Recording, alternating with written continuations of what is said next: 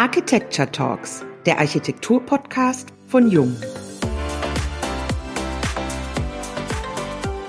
Hospitecture, zu Gast in den Waldkliniken Eisenberg. Hospitality ist der Schlüsselbegriff für das Konzept, das hinter dem Neubau des Bettenhauses der Waldkliniken Eisenberg steht. In dem englischen Begriff für Gastfreundschaft verbirgt sich nicht nur das Wort Hospital, also Krankenhaus, sondern auch das griechische Wort Hospice für Gast. Denn eigentlich funktioniert der Neubau wie ein Hotel und die Patienten sind dort Gäste. Ein außergewöhnliches Konzept für ein kommunales Krankenhaus. Auch die Architektur und das Design ist Teil der ganzheitlichen Planung. Von der Entscheidung für einen Holzbau bis zur Espressotasse mit dem eigens für den Neubau kreierten Logo. Am 10. September wurde das Bettenhaus vom thüringischen Ministerpräsidenten Bodo Ramelow eingeweiht.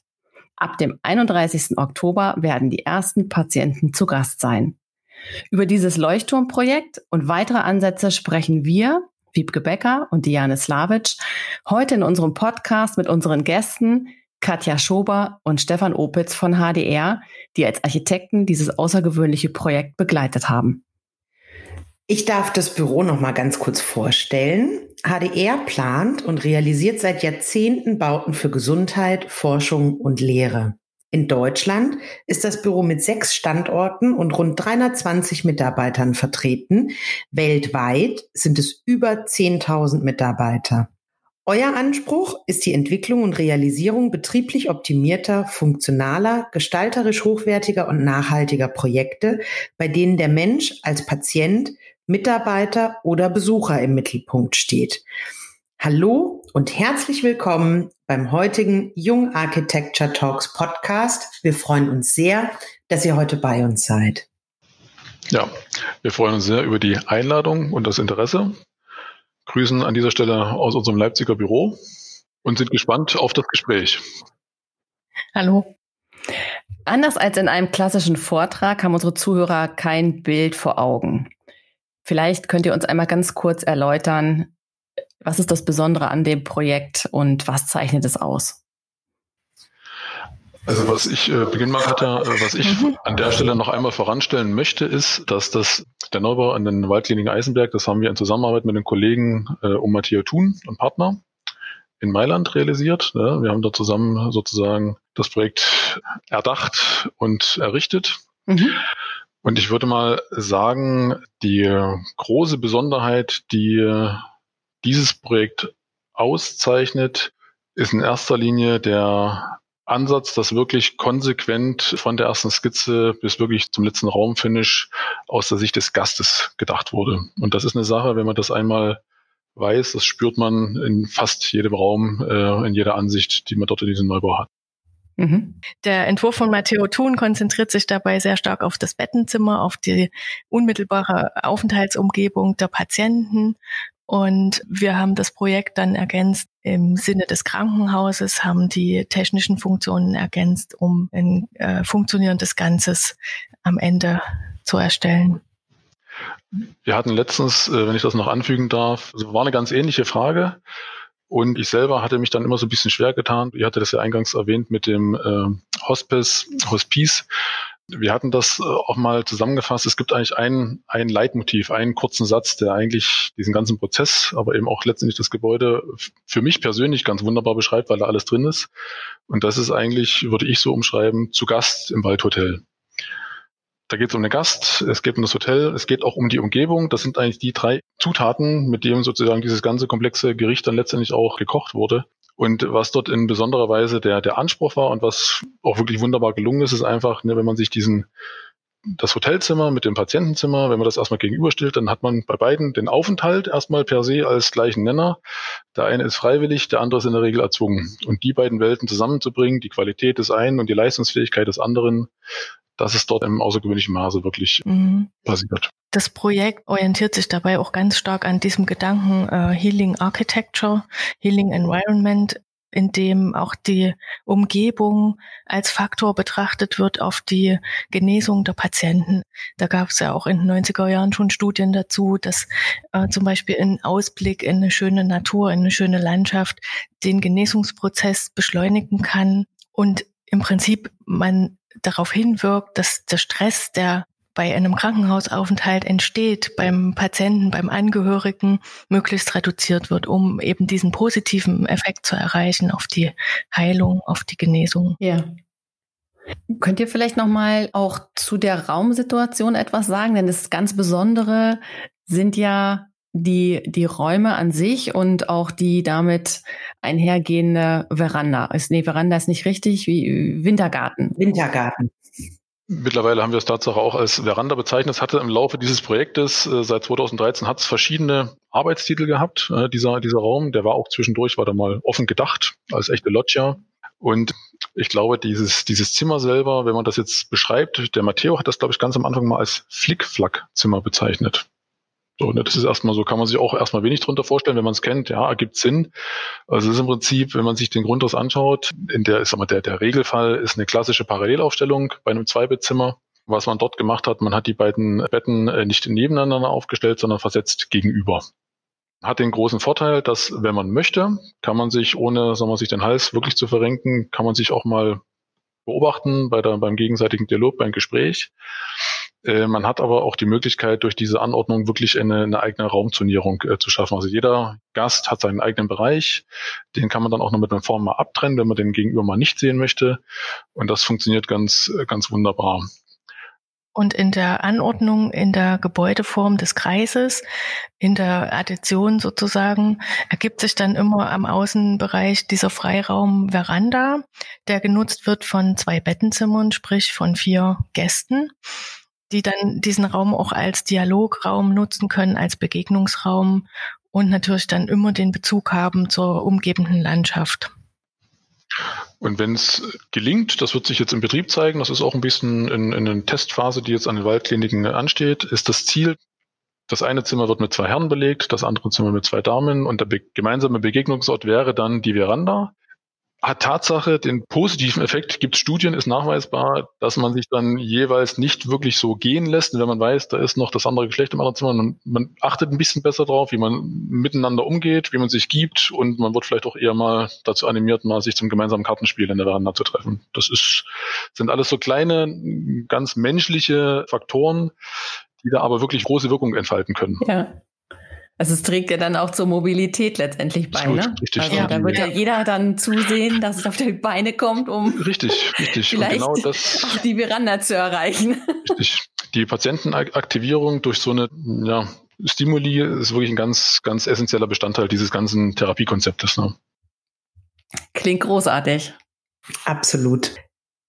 Wir kennen es alle, ins Krankenhaus zu müssen. Darauf freut sich kaum jemand. Und die Waldkliniken Eisenberg machen eben alles anders, wie wir gerade gehört haben. Wir wollen die glücklichsten Patienten und die glücklichsten Mitarbeiter. Jetzt haben wir den idealen Ort, um diese Ziele zu erreichen, sagt der Geschäftsführer der Waldkliniken Eisenberg, David Ruben-Thies. Welche Anforderungen außer der Architektur wurden denn an euch gestellt? Also denken wir an Patientenakquise, die Hoga-Klassifizierung, Restaurants etc.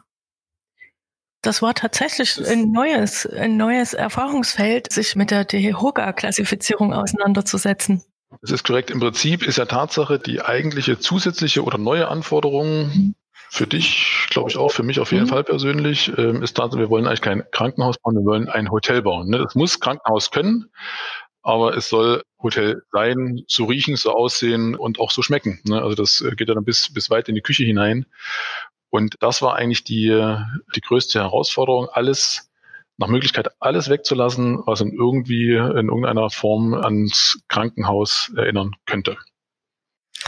Und es gibt einen weiteren Punkt, nämlich der erste Schritt in Richtung nachhaltige Bauweisen. Wir haben dort das erste Mal ein Krankenhaus in Holzbauweise, in Holzhybridbauweise konstruiert. Das ist ein gutes, sehr gutes Stichwort, Katja. Das wird jetzt ein bisschen sehr direkt, ne, aber wir befinden uns dort ja tatsächlich im Saale-Holzlandkreis.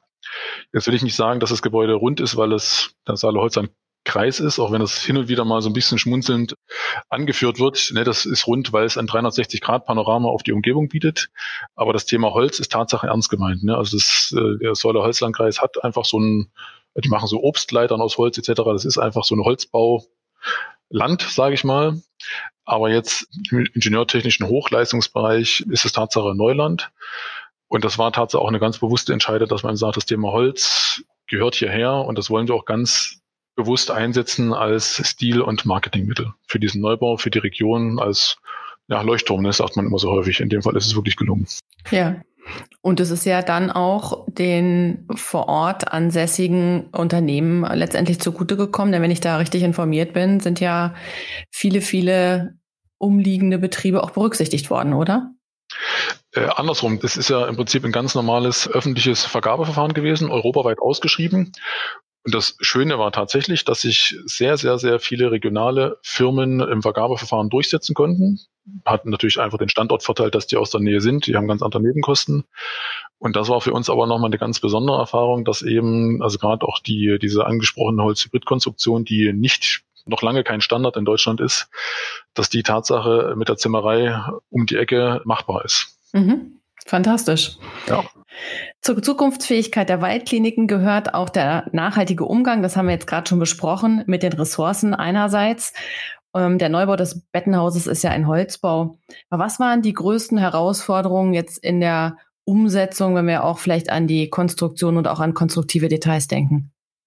Ich denke, die größten Herausforderungen beziehen sich auf den Holzhybridbau, auf die Holzfassade, die wir da in den Obergeschossen ausgeführt haben, hinsichtlich des Brandschutzes. Brandschutz ist ja im Krankenhausbau ein, ein Riesenthema und man muss natürlich da auch die Vorgaben realisieren, die die Bauordnung da vorschreibt. Und das mit brennbaren Materialien zu realisieren, das war für uns eine ganz schöne Herausforderung. Und wir haben da auch wirklich individuelle Detaillösungen erarbeitet mit den entsprechenden Fachleuten, mit den Gutachtern und mit den Firmen gemeinsam. Und das war auch für uns eine sehr spannende Erfahrung, weil wir ja im Prinzip nicht auf Standarddetails zurückgegriffen haben, sondern viele Dinge ganz individuell für dieses Gebäude entwickelt haben und abgestimmt haben, getestet haben. Das war eine Herausforderung, aber auch eine schöne Erfahrung. Also man sagt ja häufig, dass das Bauen oder fast jeder Bau immer so ein bisschen was Prototypisches hat. Ähm, das trifft sehr häufig auch tatsächlich zu.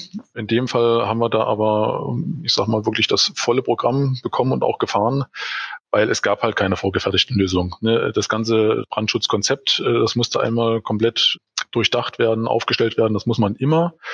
Aber auch da mit diesen ganzen Sonderlösungen und auch Sonderfachleuten, die wir letztendlich auch ins Boot geholt haben und also einem sehr fitten Brandschutzbüro, die großartige Arbeit geleistet haben. Das war schon ganz besonders. Und das Schöne eigentlich am Ende dieser, dieser ja auch für uns Entwicklungsarbeit ist, dass wir eigentlich feststellen, es ist eigentlich ziemlich gut zu machen.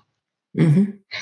Und das ist so generell eine positive Nachricht, ne, weil ähm, man hat dort wirklich in Größenordnung Beton und Stahl gespart. Das ist einfach so. Ja.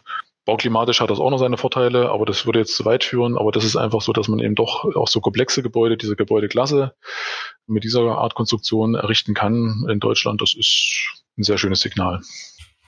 Die Holz-Beton-Hybridbauweise stellt ja eine Herausforderung dar. Jetzt kennen wir aus den Gesprächen mit vielen anderen Architekten das Thema, dass die Immobilienmakler immer gerne von Lage, Lage, Lage sprechen. David Ruben Thies der Geschäftsführer, sagt aber gerne Qualität, Qualität, Qualität. Ist das nicht eine Traumkonstellation für Sie als Architekten oder für euch als Architekten? Selbstverständlich. Also ohne den Bauherrn geht sowieso nichts. Er bezahlt am Ende, er bestellt. Und gerade im Zusammenhang mit, mit so komplexen Krankenhausneubauten, in dem Fall dem Bettenhaus, ist es unwahrscheinlich wichtig, dass der Bauherr wirklich ganz vorne mit, mit dabei ist und im Boot sitzt. Ne? Man kann das nur zusammen schaffen und wenn er da kein Interesse dran hat oder ganz im Gegenteil, da eigentlich eher nichts damit zu tun haben will, dann kommen dort zwangsläufig ganz andere Ergebnisse zustande. Das ist so. Und das, das Schöne bei dem Projekt ist ja Tatsache, dass der David ja über die Qualität dieses Neubaus sich die Lage geschaffen hat. Das ist ja tatsächlich, er hat sich ja seinen eigenen Standortvorteil geschaffen. Man muss das ja schon ins Verhältnis setzen. Das thüringische Eisenberg, das fällt einem jetzt nicht sofort ein bei den großen Metropolen dieses Landes. Und da hat er jetzt aber mit der, also die, die Eisenberger Waldkliniken stehen schon viele, viele Jahre tatsächlich für äh, ausgezeichnete Gesundheits-, nicht Vorsorge, sondern Therapie, für ja, Versorgung Und jetzt hat er dem Tatsache auch nochmal das angemessene Gebäude spendiert. Mhm. Ja, also ein echtes Leuchtturmprojekt für die Region letztendlich auch, ne? Das ist so, genau, richtig, ja. Genau. ja. Und ich finde auch, das hat vielleicht auch ein, hoffentlich Strahlkraft auf andere Projekte, dass man sich mit einer ganz individuellen Architektur, die sich auf den Standort bezieht und die die Qualitäten des Standortes herausstellt, auch wirklich so ein einzigartiges Projekt schaffen kann oder ein einzigartiges Krankenhaus. Das wäre wünschenswert. Und hier zeigt es ja, das ist ja auch ein Teil des Erfolgskonzeptes, oder? Absolut. Ja. ja. Man darf nicht vergessen, es ist und bleibt ein kommunales Krankenhaus. Es ist, denke ich, einer der größten Arbeitgeber der Region. Und wie gesagt, auch vor diesem Hintergrund sind diese Art Entscheidungen ganz bewusst getroffen worden ist und ist Tatsache auch ganz bewusst Geld investiert worden. Das ist Tatsache ein Stückchen mehr als nur dieses neue Bettenhaus, sondern es hat halt schon Auswirkungen und ist verankert. Es sind viele Leute beschäftigt. Die Zulieferer letztendlich auch im Betrieb, Stichwort Küche, sind, wenn es irgendwie geht, kommen aus der Region. Das hat einfach eine ganz große Verzahnung, Vernetzung dort an dem Standort. Das ist eine wahnsinnig schöne Konsequenz auch. Also bis in jedes Detail durchdacht, was man sich wirklich wünschen würde. Richtig, richtig. Als Unruhe im positiven Sinne habt ihr ja in dem Vorgespräch die Reaktionen auf die Fertigstellung des Projektes bezeichnet. Was nehmt ihr für euch und die kommenden Projekte so mit? Das ist eine gute Frage. Also,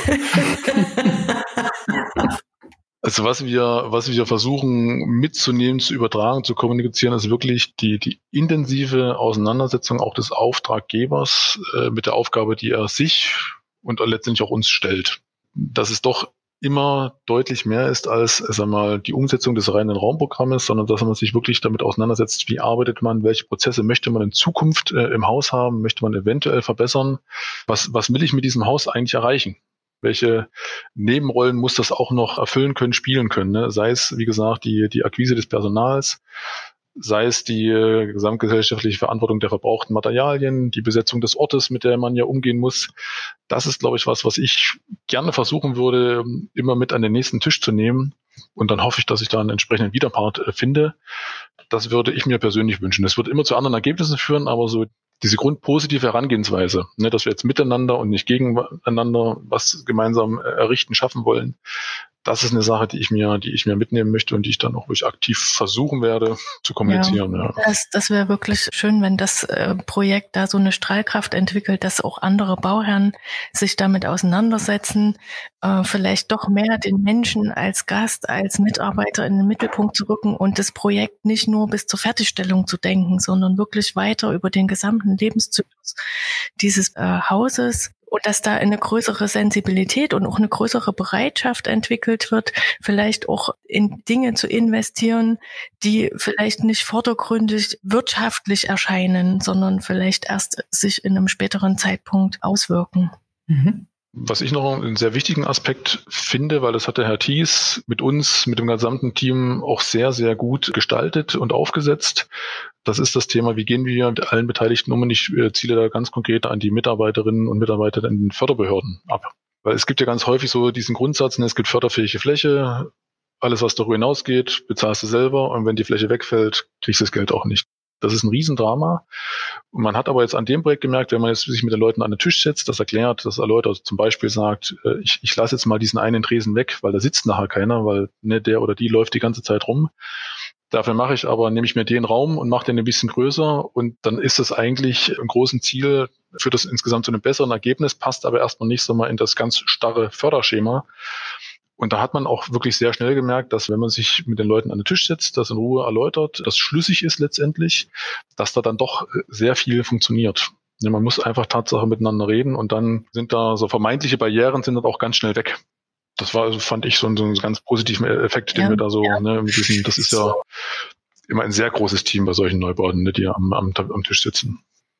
Aber es ist schön, dass es dann doch funktioniert, ne? Das mag auch ein Vorurteil sein, dass man das sich gar nicht erstmal traut, braucht man gar nicht anfragen, wird sowieso nichts. Stimmt nicht. Das lohnt sich immer. Reden hilft manchmal oder meistens. Manchmal, ja. naja, ich glaube, was hier ja auch noch ein ganz wesentlicher Punkt ist, ich weiß nicht, wie ihr das seht, ist ja auch der Mut. Ja. Ja, auf jeden der Fall. Der Mut, die Vision. Ich darf das vielleicht an der Stelle sagen. Ich habe den Herrn Thies ja auch vor zweieinhalb Jahren kennengelernt und der Mut und die Vision zu sagen, ich möchte das in der Form realisieren, dieses ganzheitliche Denken, das geht, glaube ich, nicht ohne Mut, oder? So ist es. Das geht nur mit Mut. Ne? Also er hat als, als allererster den Mut zu sagen, ich brauche ein Bettenhaus, rein auf dem Papier, aber ich möchte ein Hotel. Das heißt, ich suche mir jetzt die Leute zusammen, wie das funktioniert, mit denen das funktioniert, mit denen ich mir das vorstellen kann. Und dann äh, gehen wir mutig voran und er hat ja auch mutig wirklich alle Türen geöffnet. Meistens hat er vorgeklopft. und hat mit den Leuten gesprochen. Und das ist, also wie gesagt, ohne diese eine mutige Person da ganz am Anfang des Projektes funktioniert es nicht. Und dann müssen natürlich alle anderen Beteiligten uns letztendlich auch eingenommen, müssen auch den Mut haben, den Weg da mitzugehen und die Vorschläge aufzugreifen und äh, auszuarbeiten und äh, zu erweitern. Ne? Das ist, ist richtig. Also Mut ist ein sehr gutes Stichwort, ja. Ja, und ohne diesen einen Visionär, der das anfängt, funktioniert ja auch so ein Projekt nicht durchgehend. Ne? Das spielt dann eine ganz zentrale Rolle, die zentrale Rolle. Ne? Ich glaube, wenn das jemand so lebt und so für sich verinnerlicht, dann gelingt es einem auch, die Menschen um sich herum mitzunehmen. Genau. Ja. genau. Oder? Richtig. Ja, und auch dabei trotzdem offen zu bleiben und immer zu gucken, die eigenen Entscheidungen in Frage zu stellen, wieder auf den Prüfstand zu stellen. Wie kommen wir da jetzt zum optimalen Ergebnis? Richtig. Und das Schöne ist ja gerade auch bei dem Herrn Thies und dem Team, das eine ist natürlich die Begeisterung. Da kann man viele mitreisen, aber nicht jeden. Und den Rest schafft er dann Tatsache mit den harten Fakten, mit, den, äh, mit dem Erklären, warum wir bestimmte Sachen so machen. Nicht, dass eben der schöne Raum Tatsache langfristig, dass er sich einfach bezahlt macht. Und das sind dann für die weniger emotional aufgestellten Beteiligten ist das dann spätestens das Argument, was dann zieht. Was ihr so schildert, ist das, glaube ich, ja eine sehr schöne Symbiose letztendlich gewesen. Einerseits der Bauherr, ihr als HDR und auch Matteo Thun in dieser Dreierkonstellation, das dann auch so letztendlich zu realisieren. Richtig, das musste sich finden, das wurde zusammengeworfen, wie das häufig so ist, ne? ganz am Anfang. Äh, man kannte sich gegenseitig überhaupt nicht und jetzt ja, ist es mittlerweile sechs, beinahe sieben Jahre, äh, funktioniert das jetzt in dieser Konstellation. Das hat sich gefunden, da hat man auch dazulernen müssen. Ich glaube, auf allen Seiten, das ist einfach so, das bleibt nicht aus. Aber das will ich den Kollegen von Matteo Thun auch Tatsache auf dem Wege nochmal mitgeben. Also die Zusammenarbeit war eigentlich durchgängig wirklich sehr kollegial. Man konnte sich alles sagen. Das war in Ordnung. Es gab keine Verwerfung, es war nicht festgefahren, sondern man hat wirklich alles gut besprechen können und es gab keine Berührungsängste, weder in die eine noch in die andere Richtung. Das ist eine Sache, das war auch ein sehr, sehr schönes Erlebnis. Was nicht selbstverständlich ist. Es hat auch geholfen, die Arbeitssprache war Deutsch. Ne? Das war dann nochmal, da konnte man sehr schnell zum Telefonhörer greifen und die Sachen, naja, auch mal direkt ansprechen, was jetzt vielleicht gut oder eben nicht so gut gelaufen ist. Und da muss ich sagen, das hat mich auch beeindruckt, dass es so gut funktioniert hat. Ich muss gerade ganz kurz an eine kleine Anekdote aus unserem Gespräch mit Kilian Kader denken. Kilian Kader hat das ganz schön beschrieben von Kader Wittfeld. Er meinte, das fühlt sich manchmal so an wie so eine organisierte Ehe. Also man muss lernen, sich zu lieben, einfach über die Zeit eines Projektes hinweg. Und es kann bestenfalls sehr gut funktionieren und manchmal scheitert es dann eben auch. Aber hier scheint es ja sehr gut funktioniert zu haben. Ja, Liebe würde ich es jetzt nicht bezeichnen. Ne, das, da gibt es andere Gelegenheiten im menschlichen Leben, aber ja, man muss lernen, wie das Gegenüber funktioniert und sich von Anfang an natürlich schätzen, miteinander, sagen wir, in einem bestimmten, ja, achtsam letztendlich auch umgehen, sich respektieren und dann kann man auch auf einem sehr guten fachlichen Niveau auch, wir mal, hitzige Diskussionen führen und das ist da wirklich gut, hat gut funktioniert. Sehr schön. Ihr habt jetzt in eurem Berufsleben ja schon einige Gesundheitsbauten in verschiedenen Ländern betreuen dürfen. Was würdet ihr gern einmal bauen? Ich habe mal so, das, das allererste Projekt, das war noch zu Studienzeiten, das war ein Wohnhaus, es war wunderbar, es hat Spaß gemacht, es, es war fantastisch.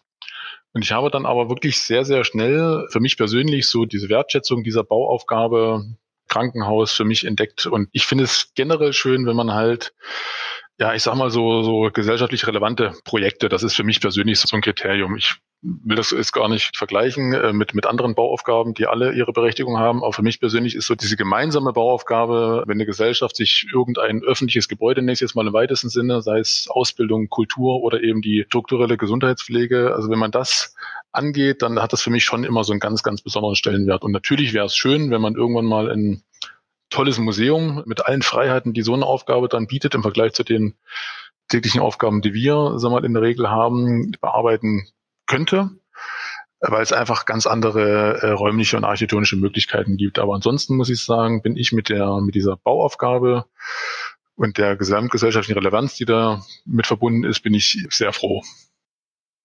Ich sehe das ähnlich. Ich bin eigentlich mit der Aufgabe, Krankenhäuser zu planen, ganz glücklich und zufrieden, weil ich mag die Komplexität der Projekte. Wir haben ja im Krankenhausbau ganz viele Rahmenbedingungen, an die wir uns halten müssen. Wir bauen für verschiedene Nutzergruppen die dieses Gebäude gleichzeitig nutzen.